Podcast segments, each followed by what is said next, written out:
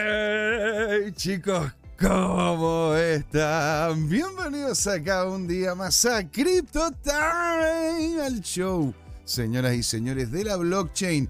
Acá donde sabemos que es hora de hablar de cripto, señoras y señores. Alegría tenerlos acá día miércoles, ombligo de la semana.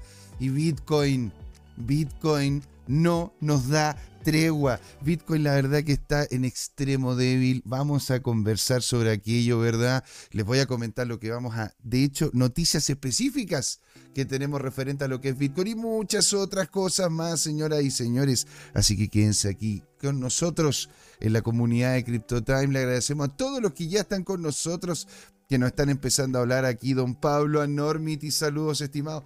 Un gran saludo, un abrazo descentralizado digital para usted. Don Jerko Pincheira, ¿no es cierto que ahí nos dice un edecán, el presidente, presidente bajó el BTC, Boric, me está... Don Jerko, alegría tenerlo por acá, señor. Siempre ahí, ¿no es cierto? El hombre, el hombre técnico del humor, un humor diferente.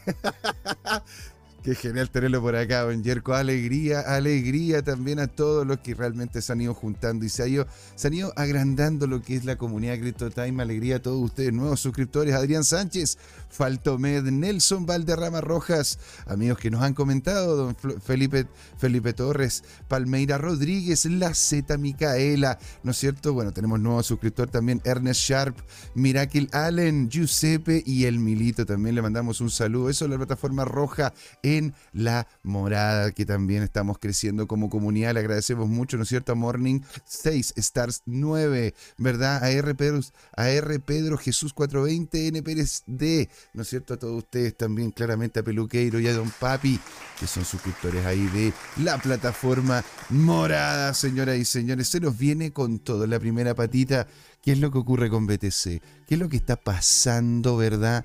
Con el mercado. Tenemos caída y caída y caída del BTC. Estará, estaremos viéndonos cerca de los 24 mil dólares. ¿Por qué una caída de los 25 mil es tan, tan importante? Para todos nosotros y por qué tenemos que estar atentos a si la caída existe para algunos dicen, ¿verdad? Si cae más, compramos más y algunos dicen, ¿no es cierto? Bueno, si cae mucho más el Bitcoin, la verdad que prefiero deshacerme de aquello, dado de que con la inflación y otros problemas que van a seguir perpetuándose, hay que tener los cuidados financieros correspondientes. Don Jerko nos, nos dice, mando aplauso para, para un buen inicio. ¡Aplauso! ¡Ah! Exacto, pues señor, con todo, con todo, con arriba de la pelota, con alegría. Hay que enfrentar, ¿no es cierto?, el mercado, y eso siempre me decía un mentor, con alegría, porque es lo único, ¿verdad? Ya me lo estoy dando cuenta que tengo el pelo para todos lados. Es lo único que realmente te puede entregar tranquilidad, enfrentar la realidad tal cual es, usando los datos. En la segunda patita, señores, vamos a estar con un grande amigo de la casa, conocedor de lo que son los recovicos de el cripto Twitter, ahí buscando dentro de cada uno de esos espacios, ¿verdad? Pepitas de oro, grandes analistas y personas reconocidas que están dando contexto a lo que estamos viviendo, ya sea con BTC como con otras monedas. Así que Qué maravilla de programa se nos viene hoy con todo el ánimo, toda la energía. Bitcoin bajando. Pero hay buenas noticias y otras cosas que también les vamos a ir comentando. ¿sí? Señoras y señores, les agradezco por estar ahí. Nos vamos a la intro, a la promo para que nos acompañen este domingo, ¿verdad? Con don Luis Armando González y volvemos con todo a poder, ¿no es cierto?, posicionar la evaluación de Bitcoin, Ethereum, Noticias de Solana y muchas otras cosas más. No se pueden ir a ahí. Nos vemos.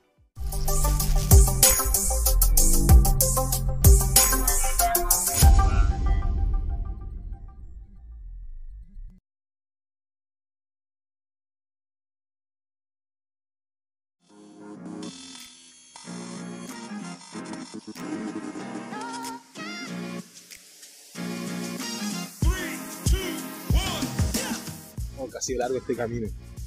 Tal como el Bitcoin, las criptomonedas. Lo que me hace pensar, ¿qué va a pasar en adelante? ¿Seguirá una suya más empinada? ¿O vendrá un abismo a la vuelta de la esquina? No lo sé, pero lo que sí sabemos es que Crypto Trading Time tiene una nueva temporada. A partir de este y todos los domingos, desde las 8 de la noche hasta las 10, podrán pedirme todos sus activos favoritos como Bitcoin, Ethereum, Binance Coin o alguna stablecoin como Tether o USS para analizarlo en vivo e indirecto conmigo, Luchito González. Así que no se olviden, cada domingo en Crypto Time tendrá su nuevo programa favorito, Crypto Trading Time. ¡Saludos!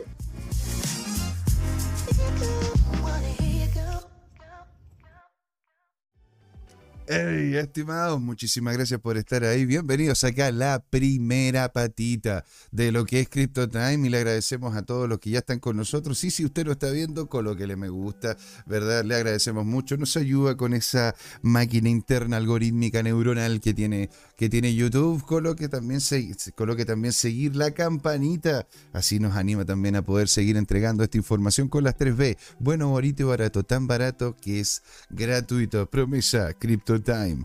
Y señores, la verdad es que hay un montonazo de noticias, hay un montonazo de cosas que hay que ver. Y yo prefiero partir, ¿no es cierto?, con las dos más importantes antes de que empecemos a meternos con el tema del gráfico, porque estas noticias van a terminar afectando en, mayor medida lo que es el precio de Bitcoin, que es lo que estaríamos revisando inicialmente. Y nos dice Diego Vera, buena pelado, buena, ¿cómo va, don Diego? Un saludo para mi mami un saludo grande para su mami, don Diego. Grande, ¿no es cierto?, la señora. ¿Verdad? Le mandamos un gran saludo a su madre.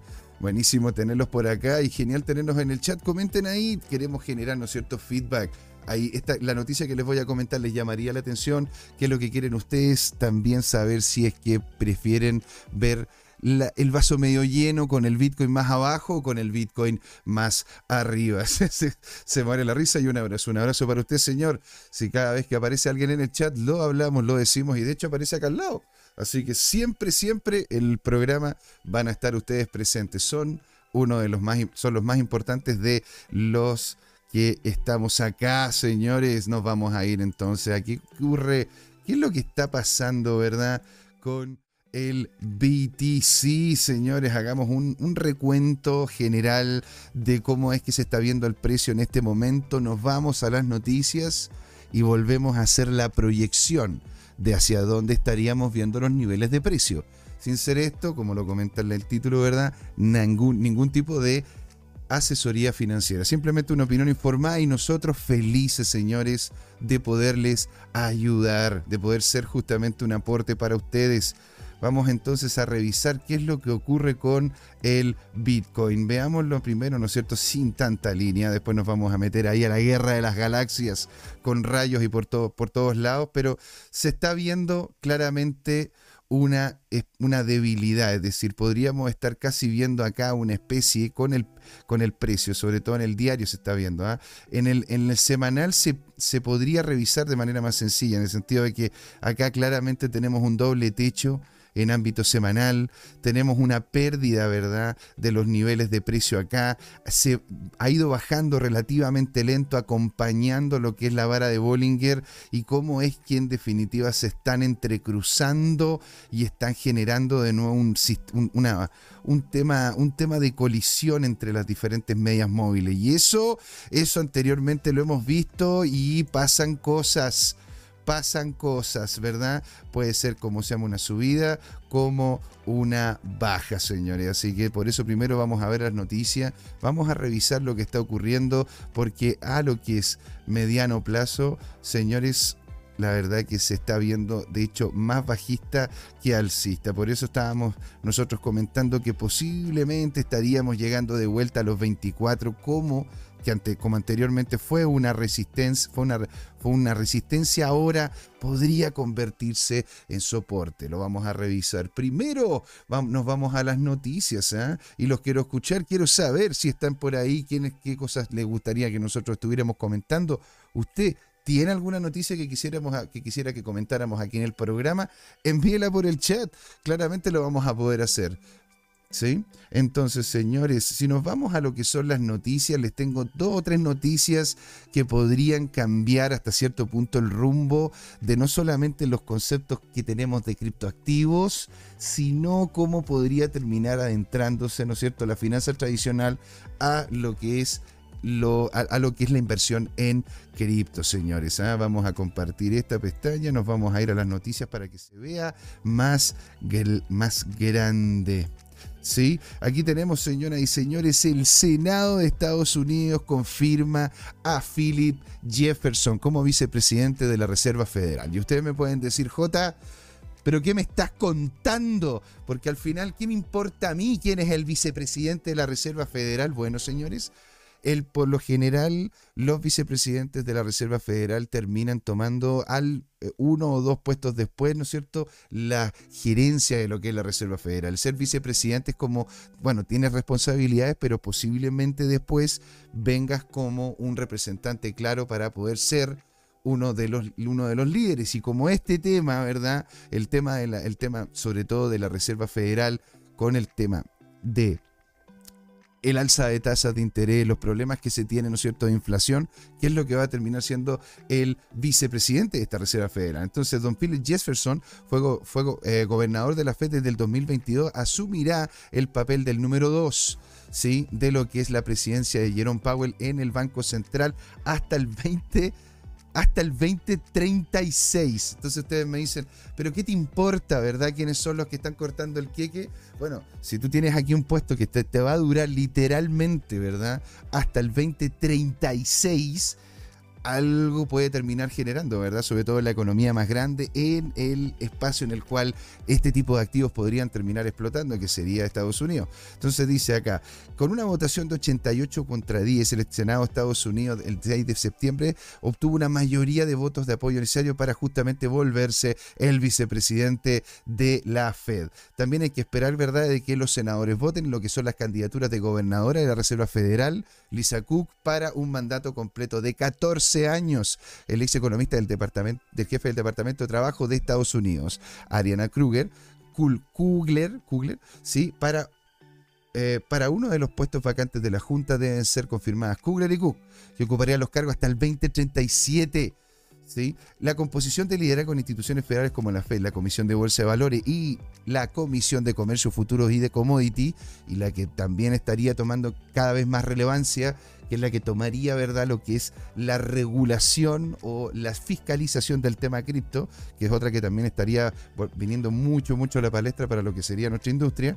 ¿sí? Dice, probablemente influirán de cómo de cómo los responsables políticos abordan la regulación en curso sobre las criptomonedas y las tecnologías blockchain, aunque la Fed no tiene planes de emitir un dólar digital a corto plazo, siendo que, y esto lo digo yo señores, tenemos ya, now, literal, la Fed Now, que es el prototipo de red blockchain que se están empezando a conectar los diferentes bancos para después sobre esa plataforma colocar justamente la CBDC del Banco Central Americano, ¿verdad? Y nos comenta de que el candidato presidencial del 2024, Ron DeSantis, ha dejado claro de que tiene la intención de impedir que el Banco Central emita estas CBDCs, como lo hemos comentado en más de alguna ocasión.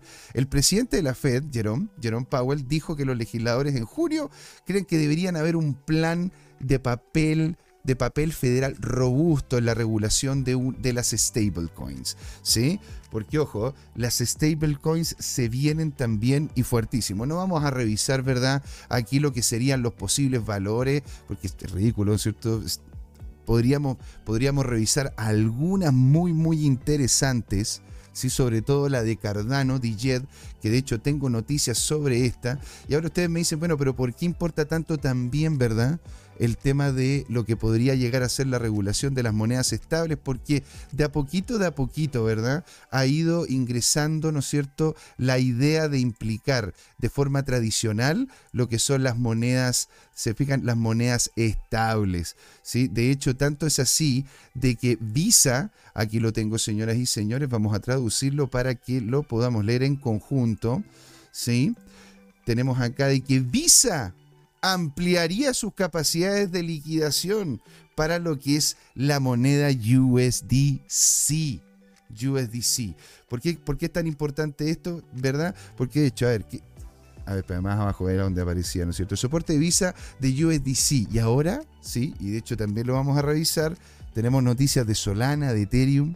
Vamos a llegar allá. Según el comunicado de Visa, la compañía está ampliando sus capacidades de liquidación de la moneda estable a la cadena de bloques de Solana y su soporte existe, ¿no es cierto?, para Ethereum. Esta expansión es parte de la colaboración que, con los adherentes comerciales WorldPay y NuBay.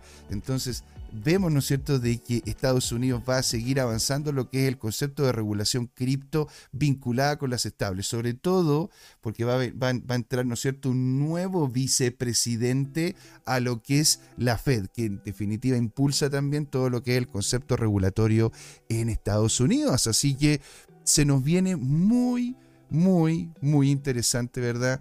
Los próximos, eh, los, los próximos días, aparte que ¿verdad? Hay un cambio en lo, en lo, que es la dinámica tributaria también vinculada con Bitcoin, dado de que ahora, de hecho, MicroStrategy y otros más están empezando, ¿verdad?, a vincularlo al tema taxativo. ¿Sí? En eh, de hecho, está empezando a haber más que una regulación, una estructura en la cual se puede en Estados Unidos hacer posición de este activo para poder pagar los impuestos, para pagar los impuestos correspondientes. Cosa que también, señoras y señores, está ocurriendo en España. Sí, tenemos nosotros acá una gran comunidad de españoles, ¿verdad? Que nos, que no, que nos, acompañan. Está, está con nosotros, este, hace tiempo que no lo veo, ¿no es cierto? Creo que era Peluqueiro, que también es, es español este, y, otro, y otros más. De hecho, uno, uno de los chicos de la comunidad que incluso lo vi jugar tiene un canal de Twitch. ¿sí? Así que les comento, la comunidad española, escuchad esto, las personas adineradas ah, empiezan a declarar sus criptomonedas en sus patrimonios. Esto, a ver, ustedes me dicen, pero qué, qué bueno tiene esto. Bueno, si es que existe algún tipo de ganancia de parte del Estado, lo que hemos visto de forma consistente en el tiempo es que el Estado facilita su quehacer. Si es que le pagas al Estado, ¿verdad? Esta, esta, este fee que es hacer negocio, ¿sí? El Estado de una forma te termina cobrando algo, el Estado te abre las puertas. Por ende, posiblemente España sería interesante, ¿no es cierto?, dado de que legalmente podemos estar ahí, ¿sí?, pagando nuestros impuestos como corresponde, ¿verdad? En España los contribuyentes debieron declarar, declarar el impuesto sobre el patrimonio correspondiente al año 2022 por el ejercicio fiscal 2021. En este sentido, las personas declararon que poseen un total y, esto, esto no es nada menor, y solo en España, 2.11 millones de euros en criptomonedas, según el dato de la agencia tributaria de El País. Cabe destacar que solo aquellas personas que tienen un patrimonio por encima de los 2 millones de euros debieron hacer declaración de estos bienes. ¿Sí? Y dentro de lo que es la distribución, que a esto es lo que me pareció más interesante, ¿verdad?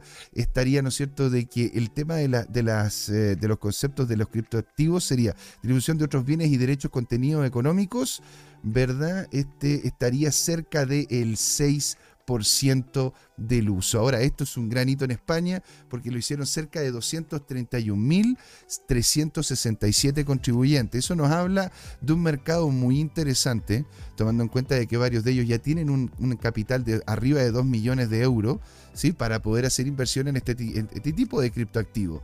Que a ver, aquí es donde se nos viene a la mente ¿verdad? Lo que siempre nos dice don Jorge, que es algo que a mí personalmente me encanta, porque es de Ultimate FOMO. Y, se lo, y lo vamos a conversar y se lo vamos a recordar, ¿verdad? Cuando lo veamos en la segunda patita. De Ultimate FOMO es cuando estás hablando de que la cantidad de Bitcoin que van a existir en el planeta no van a ser más que 21 millones. ¿Y cuántos millonarios van a querer entregarle, verdad, una diversificación de portafolio a cada uno de sus hijos? Si ellos están haciendo las pruebas y logran entender, ahora se nos viene el spot de, el spot de, de, Bitcoin, posiblemente, y ahora vamos a hablar también, después de revisar el precio de Bitcoin, cosas que ocurren también en Ethereum. Entonces el acercamiento de este tipo de formas de inversión se ha ido constantemente, ha ido constantemente acercándose. Ahí es donde tenemos que entrar nosotros y ver si es que esto podría terminar afectando positivamente a los niveles de precio, ¿verdad? Y por eso nos vamos ahora a hacer la evaluación, señoras y señores. Nos vamos entonces acá al Trading View. Buenísimo, nos vamos para que tengamos una visión un poquitito más agrandadita. ¿Y qué nos dice Don Yerko? Dice, si cada gota de lluvia fuera un Satoshi, Santiago sería superpotencia. Vicente Huidobro con B larga. Vicente con B larga, Huidobro Sirache, poeta, verdulero en Jamaica del tercer siglo. Bueno, ese bra.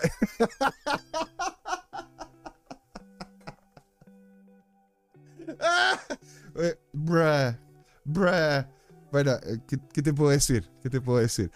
Don Harvested Soul está con nosotros. Venga por acá. ¿eh? Un abrazo descentralizado digital, señor. Alegría tenerlo por acá. Y nos dice: Buena, buena, José. Espero que vaya bien tu semana y que no tengas problemas con la lluvia. Un gran saludo a don Jorge Gatica. Pero claro que no, señor. Yo soy un ermitaño y veo solamente la luz del sol tres veces al año. Así que maravilloso. Yo soy literalmente ahí un ermitaño, por lo que estar ahí bajo la lluvia no, no, no, no, lo veo desde la ventana y la verdad que hasta ahora todo bien. No hemos tenido problemas ni de luz ni de internet. Toco madera. que la otra vez también tuvimos una situación técnica puntual. Dice don Diego Vera, está, drogado, don Jack. no sé. No te acuerdas. No sé. A esta altura esta altura del día, imagínate, ya son las seis y media. ¿Qué, más quieres, hombre?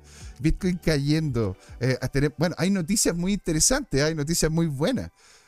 Pero de todas maneras hay que subir el ánimo, entonces está bien. Ahí, ¿cómo se llama? Vicente Huidobro con, con B, con, con B larga y sin H está completamente completamente capacitado. bueno, señores, acá, ¿qué tenemos, verdad? Tenemos el Bitcoin. Vamos a colocarle ahí todos los indicadores que le tenemos ahí para poder dejar a toda la gente loca. Y ¿Qué es lo que está pasando con esto? Es como los que, es lo que les comentaba anteriormente. Tenemos, ¿verdad? Esta línea amarilla, que es en definitiva, ¿verdad? Es el justo medio del precio. Este sería literalmente el justo medio del precio, que sería una, estaría generándose acá lo que es la estructura mínima, ¿verdad? Para llegar al siguiente nivel, lo que eh, terminó siendo un doble techo claro después de un rally, a ver, después de un rally que, después de un rally bastante bueno, ¿no es cierto? Si usted no le sacó partido, pero después de un rally bastante bueno, claro, debilidad completa de los niveles de precio. Debilidad completa de los niveles de precio. Tanto así, ¿verdad? Que posiblemente este imán que nosotros colocamos, ¿verdad? Hace un buen tiempo atrás, que termina siendo el justo precio, ¿verdad? Pero del segundo nivel de valor que tuvimos dentro de este año. Esto, esto está muy, muy interesante porque, porque si llegamos, ¿verdad? Porque si terminamos llegando hasta cerca de los 24.000 y pasamos para abajo, porque 24.000, de hecho no deberíamos llegar a los 24.000, para poder estar tranquilos deberíamos llegar a los 24.316. Estoy hablando, ojo, ¿ah? estoy viendo aquí los valores semanales, estoy viendo velitas semanales, para que no, no, nos, no, nos, enredemos, ¿sí? En velitas semanales, la verdad que todo tinca, todo pinta como que va a haber, va a haber problemas y problemas serios, señores, ¿verdad? A ver, vamos a ir viendo cada uno de estas cuestiones. En semanal, la verdad que si que terminamos llegando hasta cerca de los 24.300 y no existe algún tipo de rebote que nos permita llegar por lo bajo, ¿no es cierto? No, no aquí a mañana, hablando semanal. A los 26.000, a los 26.800 estaríamos completamente jodidos. Estaríamos completamente jodidos porque en definitiva si llega a romper sobre todo los 24.000, lo, lo que les comento, los 24.300, chuta, estaríamos adentrándonos, ¿no es cierto?, en este nivel de precio, el cual posiblemente nos terminemos quedando pegados hasta lo que sería finales de año. Porque no hay, ¿no es cierto?, al parecer ningún tipo de estocástico que nos esté dando, por lo menos en semana, algún, alguna diferencia importante. No ¿Qué es lo que opinan ustedes? ¿Ustedes cómo se llama? Encuentran de que el Bitcoin, el Bitcoin la verdad hay que decirlo, viene débil, está, está, está letargado, no tiene, ¿no es cierto?, lo, no tiene, ¿cómo se llama?, el impulso que tenía inicialmente, incluso la subida que le terminó dando el ETF, el ETF de BlackRock, o sea, perdón, el ETF de Grayscale, no, no, terminó solventando, ¿no es cierto?, ese nuevo nivel de precio, sino que siguió bajando. ¿Por qué ustedes creen que esto es? ¿Sí? Comenten, ¿eh? Comenten ahí cómo se llama en el chat. Los queremos escuchar. Quiero saber cuál es la opinión de ustedes, chicos.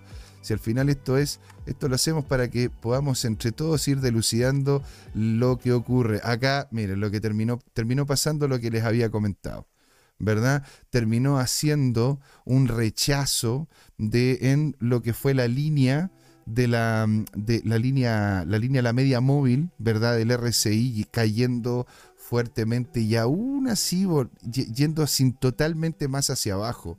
Totalmente bajista en concepto semanal y en, ¿cómo se llama? Lo que sería el esmío, al parecer se ha mantenido el impulso bajista, se han separado, ¿verdad? Lo que es la alcista con la bajista, de hecho ahora claramente la bajista está mucho, tendría como se llama que haber un cambio de por lo menos por lo menos un 2 a un 3%, según lo que estoy viendo acá en el SMIO, como para que hubiese un cambio importante de tendencia entre un 2 y un 3% que nos terminaría dejando por encima de las últimas 2-3 semanas.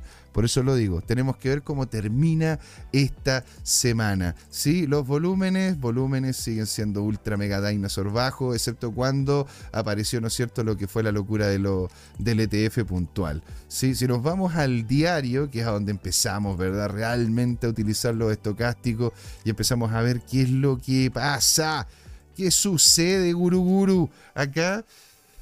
Y claro, debilidad también del precio mucha debilidad. Está de hecho por debajo de casi todas las medias móviles. O sea, para que pudiese, para que pudiese subir, tendríamos que claramente romper los 26.000 para arriba y tendríamos que romperlos. Tendríamos que romper por lo menos dos o tres medias móviles para alcanzar, ¿verdad?, los 26.000, que es lo que estábamos viendo idealmente dentro de la semana. ¡Ah! ¡Qué atroz! Esto. Oh my god. Don está con nosotros, señoras y señores. Alegría tenerlo por acá, siempre contento. Un, un salud por usted, ahí cafecito. Don Tomegro, señor, ¿cómo va la vida? Alegría tenerlo por acá. ¿Cómo va todo? Un gran saludo a Camcita, a todos los suyos, señor. Y ojalá todavía tenga guardados los riñones, porque al final, al final, señor, al parecer nos vamos para abajo es lo que le estaba contando aquí a los chicos, ¿ah? que muy posiblemente, ¿verdad? Sobre todo si es que termina cayendo también el estándar. Ahí sí que, ahí sí que nos jodimos. Si que se cae el estándar y fuertemente, que es lo que se está proyectando por lo menos de aquí a, un, de aquí a unos meses, ¿verdad? Si se llega a caer el estándar, en caso de, también terminaríamos afectados, afectados fuertemente con Bitcoin. Ahora tengan en cuenta, ¿no es cierto?, de acá tenemos un, un gran cuadrado, ¿verdad? ¿Qué es este cuadrado? ¿De dónde viene este cuadrado? De acá. Viene de hecho desde los 25.000, que fue el mínimo que estuvimos viendo por allá por, por allá por junio. ¿Sí? Este, este como pequeño, pequeño, ¿cómo se llama? O sea, una, una importante baja que después terminó recuperando para volver dentro del canal.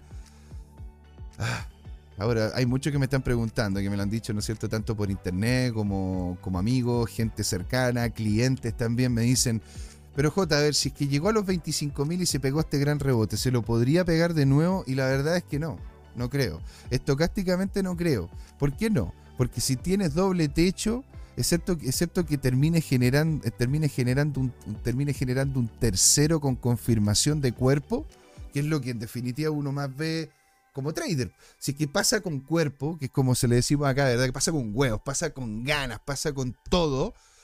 Ahí recién podríamos estar hablando, podríamos estar hablando de un cambio de tendencia, en donde habríamos podido lateralizar hasta lo que sería septiembre, llegando a los 25.000 y en la parte final del año poder generar un rally. Desconozco porque hay mucho que ver en conceptos de ETF, hay mucho que ver en conceptos, ¿no es cierto?, de, de a ver, ¿qué, otra cosa también se tiene que ver? Se tienen que ver los conceptos legales, qué pasa también con la tributación que van a terminar pagando algunas, algunas empresas e información importante sobre algunos ETF tipo Spot que tenemos que estar revisando. Don Tomicro nos dice, bien, aquí estamos, aún en el trabajo, fuerza y ánimo, Don Tomicro. Fuerza y ánimo, Don Tomicro. Usted es un grande. Hoy no le va a ganar ni la, ni la, ni la lluvia, ni el sol, ni el frío, ni la caída del Bitcoin. Usted es un grande señor. Así que usted lo puede, eso y mucho más también todos los que nos están viendo, que los queremos escuchar, chicos, acá en el chat. Don Pablo Normity, que se me perdió por ahí, que nos mandó un, nos mandó un saludo. Don Yerko, quiero escuchar más frases de usted, don Harvested, para saber, ¿no es cierto?, si es qué opina sobre el Bitcoin, señoras y señores. Entonces, ¿qué es lo que estamos viendo acá en el diario? ¿Usted hace trading dentro de la semana?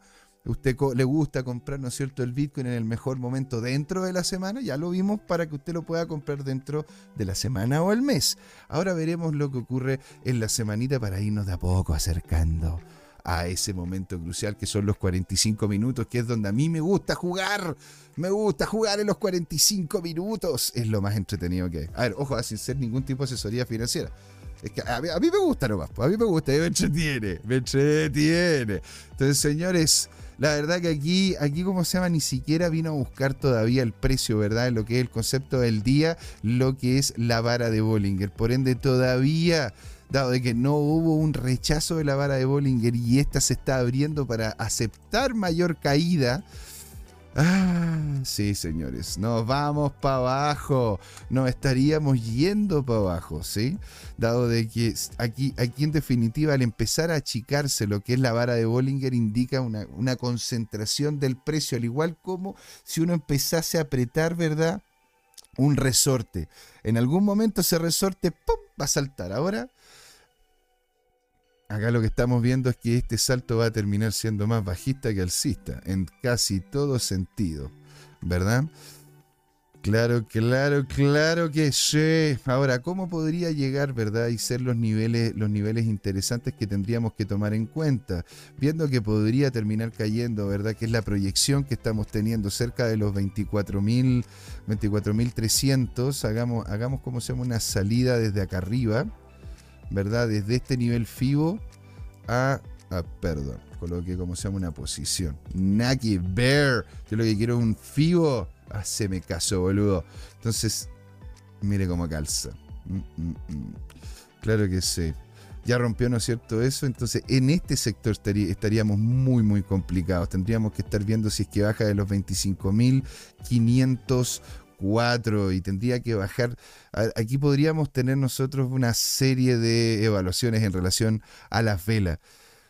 Porque aquí tenemos un martillo, un martillo bajista, que es claramente un cambio de tendencia, una tendencia que fue paupérrima, o sea, casi, casi no supera el cuerpo del fucking martillo bajista, casi no lo supera, y, literalmente no lo hizo con, con la sombra, por ende, por ende hubo un cambio de tendencia bajista, el cual terminó siendo una doji, baja acá, martillo bajista, martillo bajista, y aquí posiblemente vamos a tener otro muy similar que va a terminar colmando este nivel, el nivel de los 25.520 señores y el nivel de los 25.000. Estamos peleándonos la vida, nos estamos peleando la vida acá señores entre estos niveles, porque si no nos vamos a los 24 y si no soportamos los 24 señores, de ahí no hay más, no hay más hasta llegar hasta cerca de los 22, 20 mil dólares. ¿Y cómo se, encuentra, cómo se encontrarían ustedes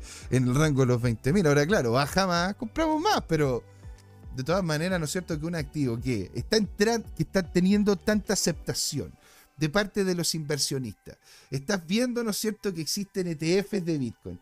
Estáis viendo que toda la gente lo necesita. Bueno, entonces, eso es, lo, eso es lo que a mí me ocurre, ¿no es cierto? Bueno, y acá, ¿quién más tenemos en el chat? Tenemos a Alejandro Máximo que nos dice acá: Hola, hola a todos los Crypto Timers. Dice: Un abrazo desencriptado a todos y que cada gota de lluvia se convierta en un Satoshi para cada uno, por Dios. Me ha tocado el corazón, don Alejandro. Hasta la web. O sea, imagínense, que cada Satoshi sea ¿verdad? Cada gota sea, o sea un satoshi para cada uno. Y don Yerko comenta ahí una canción, no culpes a la noche, no culpes a la playa, no culpes a la lluvia. ¿Será que nos sube Ada? ¡Tara! Don Tobilo se ríe y dice, qué creativo, Don Yerko, ¿ah? Sí, totalmente. Ahí Harveste también abaña. Claro que sí, pues señor, Don Yerko, Don Yerko es un hombre multifacético. Tiene una serie de serie, de, serie ¿cómo se llama?, de herramientas y de conocimiento. Sí, qué fantástico eso. Y claro, vamos a hablar también de lo que ocurre con, con, nada. terminemos, ¿no es cierto?, de hacer la evaluación del Bitcoin, nos vamos a las noticias de Ethereum, porque incluso, señora Don Tomicro, le tengo una noticia de Dogecoin que acaba de salir así calentita, calentita, ¿verdad? De, de lo que es el ámbito noticioso. Entonces, señores, acá estamos, ¿verdad? En esta, perdón, aquí que me acaba de mandar un condorilles, aquí está, perfecto. Señores, tenemos estos cuatro niveles, los cuales van a terminar siendo, van a terminar siendo importantísimos para los próximos dos, tres días, ¿no es cierto? De aquí al viernes. Podemos, ¿no es cierto?, conversarlo el viernes si es que de repente alguno de estos niveles se terminó rompiendo o siguió la caga, no sé. Ahí tenemos que irlo viendo, ¿verdad?, día a día, dado de que estamos a la espera de noticias. Estamos a la espera de que termine saliendo realmente el ETF, que se posicione, que la gente empiece a invertir, dado de que en más de alguna ocasión hemos visto de que cuando sale algún ETF, ya sea de un Bitcoin, o sea, perdón, ya sea como se llama, de un, de un commodity o de, alguna, de un grupo de acciones, estas acciones y este commodity tienden a subir. Tienden a subir, ¿se dan cuenta? Entonces, señores, acá lo que se está viendo es una caída, ¿verdad? Una caída que posiblemente la estemos viendo y no va a ser, no va a ser lenta, aquí a los 25 mil. Ahora, posiblemente terminemos, ¿verdad? relativamente lateralizando, creo yo, en este, en este rango de precio entre los 25 mil, porque si llega a romper los 25 mil cerrados, señores, o sea, yo creo que nos vamos a pegar un viaje clarines, pero clarines a los 24 mil. Qué excitante. La verdad que hacía tiempo que no, no estaba como tal. Porque yo, yo no soy de colocar mucho corto en, Bitcoin. Yo, yo no, soy mucho de colocar cortos en Bitcoin. Yo lo veo más como si es que, si que está más bajo. Eh, bueno, saco de ahí, saco de ahí, ¿cómo se llama? Algunos, hago alguna compra chiquitita, lo que se me permita, y de ahí voy haciendo, voy haciendo mi propio espacio. ¿eh? Así que bueno, y también señores, si es que nos están viendo, porque ha habido varios que se han integrado de lo que es la charla de la Universidad de San, Sebastián, ¿verdad? Que fue la de las Crypto Talk. Eso lo conversamos también en el evento. ¿verdad? Conversamos sobre el, sobre el tema del manejo de, la, de, de, las emociones, cómo llevar un trader, cómo llevar un, un, trading tranquilo y, una serie de cosas y cómo poder hacer cómo poder justamente hacer compras de forma segura, no morir en el intento. ¿Qué nos dicen acá en el chat? Don Tomicro nos dice, señores, uh, BTC a 22 mil. Agárrense, agárrense, agárrate Catalina, que se nos viene. Entonces, sí señor, puede ser de que se vengan a los 22. Ahora, yo, yo por eso lo digo. Y los 22 es que los 22 se ven, se ven muy claros también. Se ven muy claros porque esto podría terminar siendo verdad. Podríamos estar viéndolo los 22, pero yo creo, ¿no es cierto?, que los 22 lo estaríamos viendo un poco más adelante, don Tomicro. Yo creo que este va a terminar llegando hasta cerca de los 25.000, 24.000. Va a haber una segunda alza, ¿sí? Que va, yo creo, ser menor, va a ser menor que, el, anterior yo creo que va a terminar haciendo como un, un higher, un, lower high. Y en definitiva después estaría volviendo a los 22.000, incluso hasta los 20.000 el próximo año. Mira lo que, le, lo que le estoy diciendo. Y esto es, esto es una idea, es una proyección, no es que vaya a ocurrir así. ¿sí? Pero podría terminar ocurriendo eso para terminar después ya entrando en la dinámica del halving. Así que si usted, ¿cómo se llama?, está queriendo colocar un riñón en la línea, no lo, estoy, lo digo de broma, si usted está queriendo colocar un riñón en la línea, vea cómo es que se comporta el Bitcoin, ¿sí? haga compras de forma pausada en relación a sus posibilidades. Si usted no lo puede hacer, ¿verdad? Le agradecemos mucho por estar en este canal y la verdad que sí, porque había algunas personas que me han, mandado mail, ¿verdad? A la señora Paulita, la señora Paula que tiene, me dijo ella que me mandó un mail, le mandó un gran saludo, me dice que nos ven diferido, de hecho se me había olvidado, me, lo envió el día lunes y me decía, ¿no es cierto?, de que, agradece, que, ella, ¿cómo se llama?, era una persona que agradecía mucho la información, que se había enterado, ¿no es cierto?, por su, por su hija del programa, que nos veía en diferido, que no conocía mucho sobre el tema de las cripto Así que le mando, le mando un gran saludo y, y ¿cómo se llama? Sigamos comunicándonos y feliz la puedo ayudar con, mis herramientas en lo que, lo que pueda. ¿sí? Un gran, gran saludo para usted. Entonces, señores, como les digo, serían esos tres niveles importantísimos, porque si ya nos vamos por debajo de los 25 mil, nos estaríamos yendo literalmente al nuevo nivel de precio, en donde ya nos vamos a los 23, 22, como nos dice Tomicro, y se va todo al carajín. Se va todo, todo al carajín, señores. ¿ah? Agárrense fuerte, nos dice Tomicro. Exactamente, ¿verdad? Una noticia rapidita, rapidita, rapidales, porque quiero, ¿no es cierto?, después meterme a lo que es la dinámica con Ethereum, sí, es lo que quería comentarle a Don Tomicro, señor, porque aquí hay algo bien potente. Yo no tenía idea de que esto había ocurrido. Y literalmente acaba de salir hace casi unos dos, tres minutitos. Dos, tres minutitos, don Tomicro. Todo, esto es para usted, ¿ah? Mire lo que está pasando con Dogecoin. Mira lo que está pasando con Dogecoin. Elon Musk financió el desarrollo de Dogecoin, según los reportes. Este hombre está metido acá y está metido hasta, pero hasta Nicolator. Miren, Elon Musk y Dogecoin es una historia de amor interminable. El amor que unió, que los unió en abril del 2019, después de que el multimillonario señalara que Dogecoin era su criptomoneda favorita.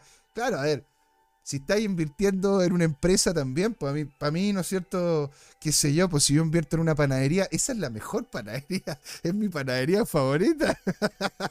Desde entonces han estado indisolublemente unidos. El propio CEO de Tesla y de SpaceX suele influir en el precio de la criptomoneda meme. Y en el artículo reciente del Wall Street Journal reveló que el tío Elon era, está aún más involucrado en Dogecoin. ¿Ah? Veamos cuáles son las acusaciones hechas por el medio. Las fuerzas silenciosas detrás del desarrollo de, Dogecoin. En el artículo del Wall Street Journal publicado el 31 de agosto muestra de que la relación entre Elon Musk y Dogecoin no se trata solo de un amor eterno. Mmm, ¿Cómo afirma la publicación, Elon Musk financió entre bastidores ¿sí? tras bastidores debería decir, el desarrollo de la, popular criptomoneda meme. Estos señalamientos se basan en el extracto de la biografía de Elon Musk, que ahí de hecho aparece, ¿verdad? ¿No es cierto? Dice, y tuve, eh, ¿cómo se llama? En a going to giddy mode. Eh, como que me metí, ¿no es cierto? Eh, como en modo giddy, no sé qué es modo giddy al parecer estaba como un poco jugando y podría, ¿no es cierto?, ser un pago, un sistema de pago el tema de Dogecoin. Sería como algo, como una, como una moneda cripto, pero semiseria, los cuales los desarrolladores, yo eh, de a poquito, ¿verdad?, le fui colocando una cierta cantidad de dinero. Entonces dice que él de hecho consideró crear su propia plataforma de redes sociales basada en blockchain con pagos y mensajes cortos. Y Musk decidió en octubre pasado adquirir Twitter y hacerlo parte de su plan más amplio para crear una aplicación todo en uno, lo que bueno, nosotros lo hemos conversado acá, porque él, él, lo que quiere hacer es muy, muy, muy parecido a lo que hace WeChat en China, lo que, ¿cómo se llama? Hace Line en Japón y en Corea. Son, son grandes aplicaciones las cuales literalmente tú haces todo dentro de ellas. ¿sí? Que incluso estuvimos hablando acá de que iba el tío Elon a sacar su propio exchange, pues señores. ¿ah? Don Jerko nos dice, siempre lo dije, recuerda, Elon Musk es el dueño de la billetera más grande de Doge. Exacto, pues señores, tiene todo el sentido. ¿Ya? Dicho aquí, X está evolucionando con la integración de Doge en el camino, ¿sí? Porque hay que tomar en cuenta una cosa si es que el hombre tiene las capacidades financieras y capacidades monetarias, capacidades también de tener la imagen pública más grande del mundo, porque eso es literalmente lo que es el tío Elon. O sea, tener la imagen más grande del mundo, claramente vaya a poder posicionar marcas, vaya a poder posicionar productos y entre ellos, ¿por qué en una criptomoneda? No, no, no, no, lo, no lo han hecho, ¿no es cierto? A ver, tú, tú de repente veías Shakira sacando, sacando un perfume y tú decís, pero ¿por qué? ¿Cachai? Porque, porque claramente la gente sigue a Shakira y si sigue a Shakira va a seguir ¿cachai? usando el perfume de Shakira porque quieren ser como ella. ¿Qué sé yo? Eso es lo que pasa con este hombre. El hombre, si es que se involucró en el proyecto está en su total libertad, se ganó sus lucas, colocar, ¿no es cierto?, la dinámica ahí y apostar por eso. Ahora, si tú le haces caso, ya es cosa tuya. Porque de hecho, el otro estaba viendo un documental no sé si ustedes conocen. ¿Ustedes conocen al Doge, Dogecoin Millionaire? ¿Lo conocen ustedes, Don Tomicro? Dogecoin Millionaire, bueno, él llegó a tener cerca de, creo que eran cerca de como entre 4 a 5 millones de dólares por, por, la subida de Dogecoin y ahora literalmente tiene como 50 mil dólares con Dogecoin. Ahora, el hombre, el hombre cuando, cuando tuvo la posibilidad la hizo, pero al parecer no se desvinculó propiamente tal.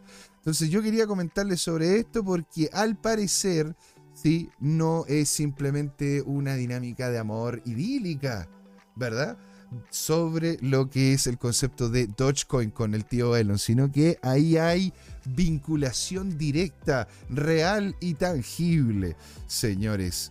Y, ¿qué más le quería comentar? Les quería comentar sobre Ethereum porque de hecho han aparecido cosas muy muy interesantes sobre Ethereum ahí los últimos 10 minutitos para poderlo conversar porque ¿Qué es lo que está pasando, ¿no es cierto, con esto? ARC, señoras y señores, ARC se nos viene con ETF de Ethereum, pero spot. Pero spot. Lo cambia todo. Ya hemos, ya hemos conversado, lo hemos delineado en más, de alguna, en más de algún programa la diferencia entre lo que es un ETF futuro y un ETF spot dado de que el ETF spot te genera mayores seguridades que un ETF futuro. Porque un ETF futuro simplemente es como una apuesta de valor, el cual termina ganando, el que termina acercándose más al valor exacto en la fecha que tú dices que va a tener ese valor. Esto en spot te da la, da la posibilidad de revisar realmente a tiempo real, literal, valga la redundancia, ¿sí? el precio mismo vinculándote financieramente. Entonces, ARC y 21 Shares ha publicado un prospecto para, preliminar para un fondo de cotización en bolsa, un ETF, al contado de Ethereum, programado para cotizar en Ceboe BZX Exchange. El ETF ARC y 21, 21 Shares de Ethereum tiene como objetivo rastrear el rendimiento del Ether a través de las tasas de referencia del CME bueno, de ahí lo puedo explicar. CME Ethereum dólar variante de, Nueva York. Este índice refleja el rendimiento del Ether en dólares estadounidenses y está administrado por CF Benchmark. El ETF en sí no comerciará activamente Ether como tal, sino que ofrecerá transacciones y hago así entre comillas, ¿ah? le mando también un saludo a los del podcast, hago entre comillas, en especie en bloques de 5.000 acciones que se basan en la cantidad de Ether que se atribuye a cada acción.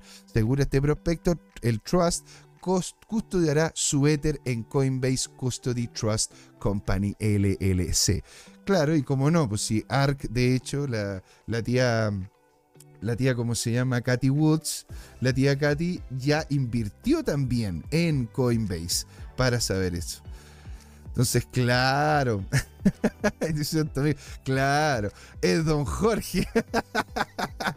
Le voy a preguntar a don Jorge a ver si de repente colocó alguna luquita en conjunto con el tío Elon para tirar para arriba, ¿no es cierto? La, la, monedita, la monedita del perrito.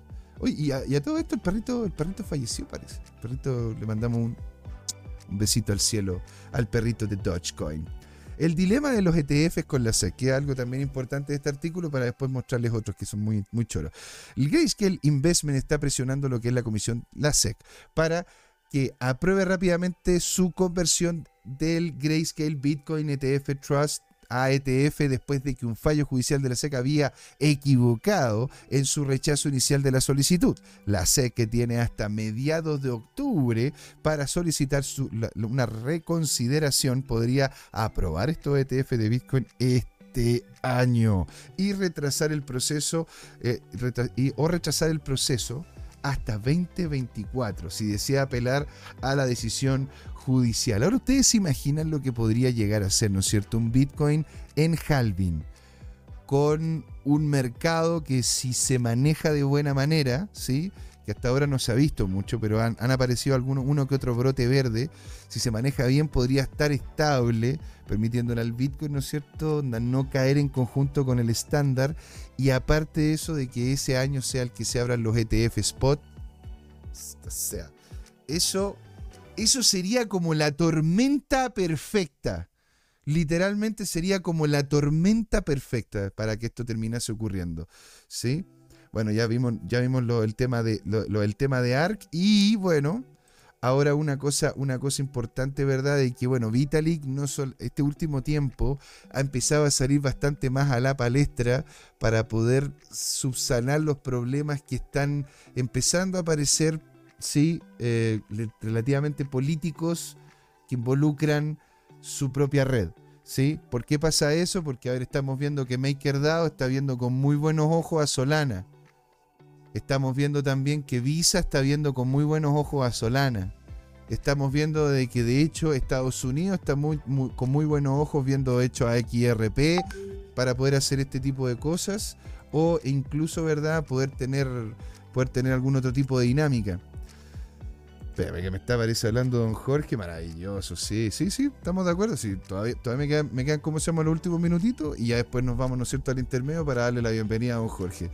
Entonces, se nos viene, es que perdí el, tren, perdí el tren de la conciencia, ¿sí? Bueno, Solana.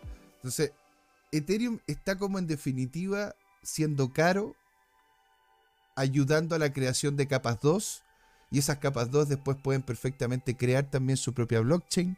Por ende, como que está perdiendo cierto nivel de Steam y quiere posicionarse como justamente lo que es la segunda moneda más importante de nuestro ecosistema. Por eso, ¿no es cierto? El tío Vitalik ha salido a la palestra como para poder ir solucionando los problemas que tiene la misma red. Aquí dice, Vitalik Buterin es ahora coautor de un artículo sobre una alternativa de Tornado Cash respetuosa con las regulaciones.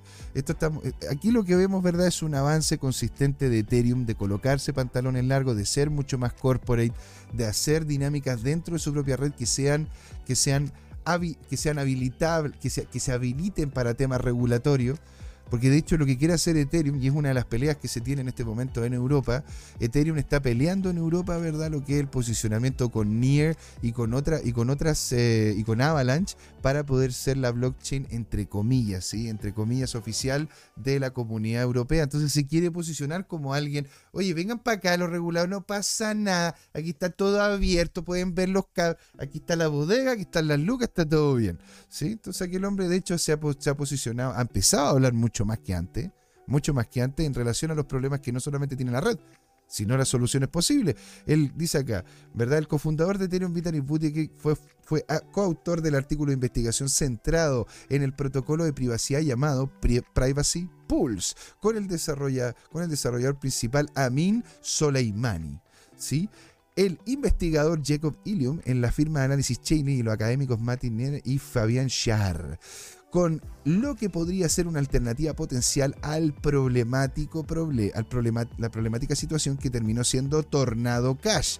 Postulan que la privacidad financiera puede coexistir con la regulación. Y eso es lo que se está queriendo hacer, ¿no es cierto? Los autores describen una nueva plataforma como un, entre comillas, novedoso protocolo de mejora de la privacidad basado en contratos inteligentes diseñados para mejorar la privacidad y la transaccionabilidad de las blockchain. ¿ah? Así que se los recomiendo. Le voy a dejar acá, ¿verdad? En el chat el link correspondiente para que vean el artículo. ¿Quién está con nosotros también, don Francisco? Fist nos dice, ¿qué crees que XRP baja o, su, o su, sube? ¿Baja o sube?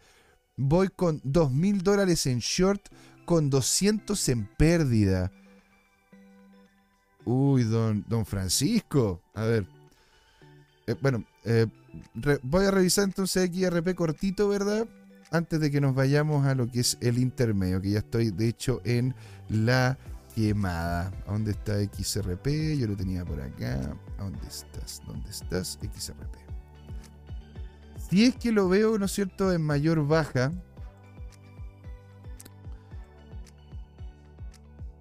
Lo veo difícil. Excepto que termine rompiendo, ¿verdad? Este, este, este termine rompiendo fuertemente este canal. ¿Sí? Ahora, aquí lo que estamos viendo en XRP es que se está empezando a achicar lo que es la vara de Bollinger y estamos por debajo de todas las medias móviles, no es muy diferente al resto del mercado, el, resto del mercado en este momento. ¿sí? Por ende, existe, existe, como se llama, claro rechazo de lo que es la media móvil de 5 periodos en donde está al parecer viendo, viendo una especie de bajada. Tenemos dos martillos bajistas, ¿verdad? Después de una, después de una doji que, que claramente indicaba un cambio de tendencia. Tenemos que XRP va a posiblemente, y lo hemos comentado, ¿verdad? En los programas anteriores, volver a involucrarse en una dinámica de contrademanda con la SEC. Dicho eso, muchas cosas buenas están pasando también, porque XRP está abriendo en Singapur, está abriendo en Hong Kong, está abriendo en África, está abriendo también en algunos sectores de la zona exterior de Europa. Y se está posicionando como una de las empresas que de forma seria podría, podría literalmente entregarle, entregar una solución al SWIFT, que tendría las tres opciones, buena, bonita y barata. ¿sí? Aparte de que XRP también está generando su propia plataforma para que los estados puedan generar sus propias CBDCs dentro de su plataforma, que podría terminar convirtiéndose en el estándar SWIFT de ahora. Entonces, la verdad que yo, yo creo que si va a bajar, la cosa es, si Bitcoin baja, casi todas las criptos bajan, excepto de que hay una noticia muy buena de parte de la cripto en específico que tú estás viendo, que sería XRP, ¿verdad? Pero técnicamente estarían todas en baja. No creo que baje tanto XRP como otras, por ende sigue siendo un activo en el cual yo, yo mantendría posición.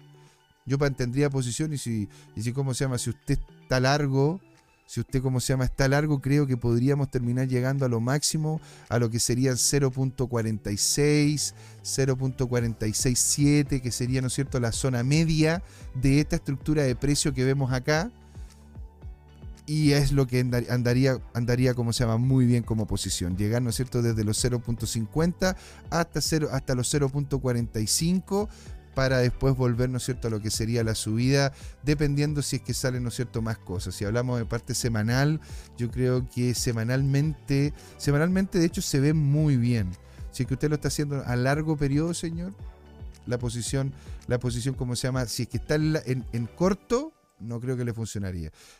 Nos dice verdad don Francisco Fez, si XRP tiene un muy buen futuro, estoy en una operación corta y, de, y después me puro, jajaja. Ja, ja.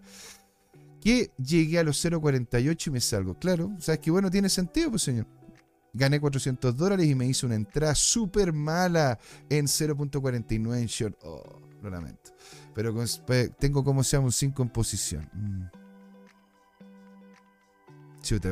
Bueno, en ese sentido lo lamento. XRP igual web más mil y Belinda Gates Foundation. O sea, don, Pablo, a ver, es que está.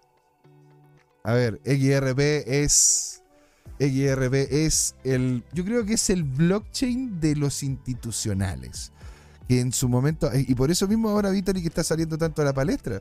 Porque el hombre quiere, ¿no es cierto?, de que de hecho sea Ethereum porque eso era como la idea inicial, por eso también crearon los contratos inteligentes, las estructuras DeFi y todas las cosas.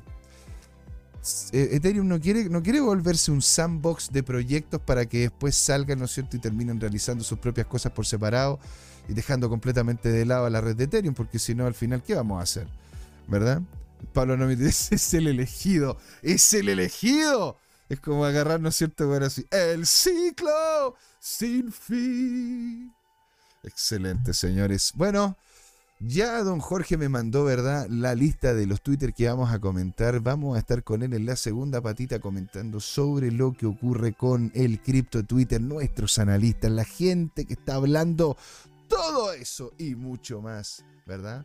Análisis de precios, FOMO, food y todo lo que ustedes desean saber de don Jorge Gatica, un grande de lo que es la industria nacional. Usted se tiene que quedar acá en Crypto Time. ¿Sí? Y nos dice, ah, bueno, antes de eso, Francisco Fe nos dice: si sale XRP a la bolsa, uff, pero XRP da miedo porque igual se ha mantenido por la demanda por la SEC. Eso lo mantiene mucho, eh, eso mantiene mucho la expectativa. Totalmente de acuerdo, pues señor. Hay algunos que están viendo a XRP por encima de los, de los, de los 5 dólares, 10 dólares y las cosas van bien.